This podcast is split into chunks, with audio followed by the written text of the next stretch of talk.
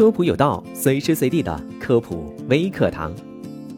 说起钙片，大家都很熟悉，吃钙片也成为了一些人的日常。当然，吃钙片的首要条件就是自己缺钙。但是在生活当中，有的人并不知道自己是否缺钙，只是跟风吃钙片图心安。在这里，科普有道提醒大家，钙片可不是随便吃的。吃不对，不仅效果没到位，还可能对身体造成其他负面的影响。如何判断自己是否缺钙？钙片什么时间吃最好？能够长期服用吗？今天科普有道就来解答你心中的疑问。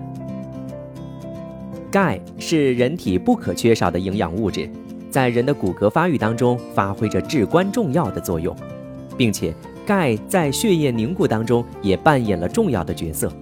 只有血清当中钙离子含量维持在正常含量，才能够保证心脏与血管的健康。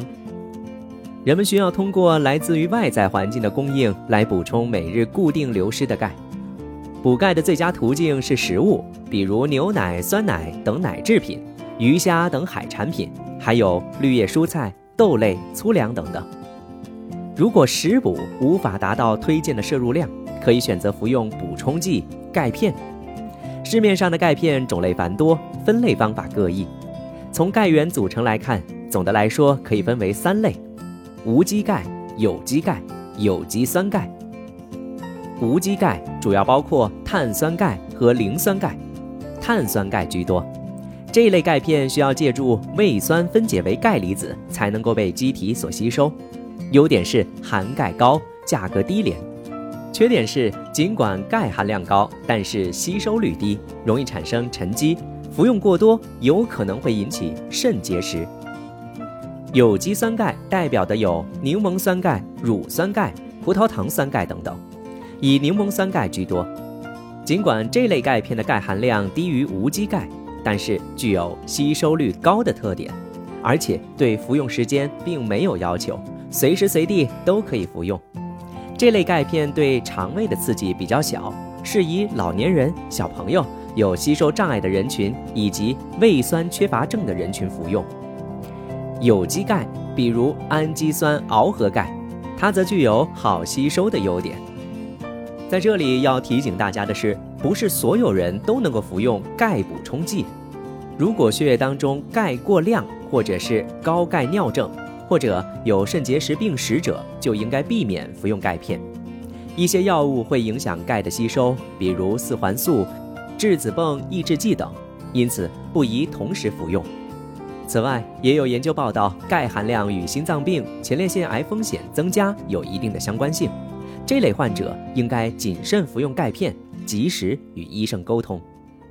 在这里，我们要弄清楚一个问题：如何判断自己是否缺钙呢？最直接准确的方法是去医院进行血钙含量测定，但要注意，老年人由于生理的原因，使得血钙增高，导致测量结果不能真实的反映体内钙的含量，因此还需要进行骨密度的测量。此外，我们也可以通过在日常生活当中出现的一些症状进行初步的自我诊断。对于青少年来说，出现生长疼、易抽筋、乏力。烦躁、容易疲倦、牙齿发育不良等，有可能是缺钙的表现。而对于成年人来说，他们一般工作繁重，生活压力大，往往容易忽视身体上的一些不适。再加上成年人缺钙通常没有典型的症状，所以更不容易被察觉。成年人，特别是中年女性。当经常性的出现倦怠、乏力、抽筋、腰酸背疼、易过敏、易感冒、牙齿松动等症状时，应该警惕是否是缺钙问题。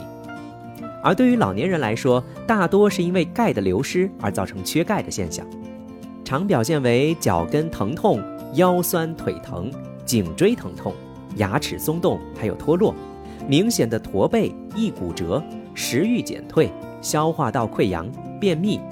多梦、失眠、烦躁、易怒等等。除了这些，我们还要提醒大家，晚上补钙的效果比较好，这是因为夜间睡眠的时候，一部分血钙会进入尿液流失。为了维持正常的血钙浓度，晚上补钙可以为夜间的钙调节提供钙源，防止体内钙的流失。可以咀嚼之后服用，这样更加有利于钙的吸收。对于长期需要补钙的人群，可以采用间歇性补钙的方式，比如服用钙剂两个月，停用一个月之后再重复。好的，以上这些关于补钙的知识你知道了吗？感谢收听这期的科普有道，我们下期节目再见。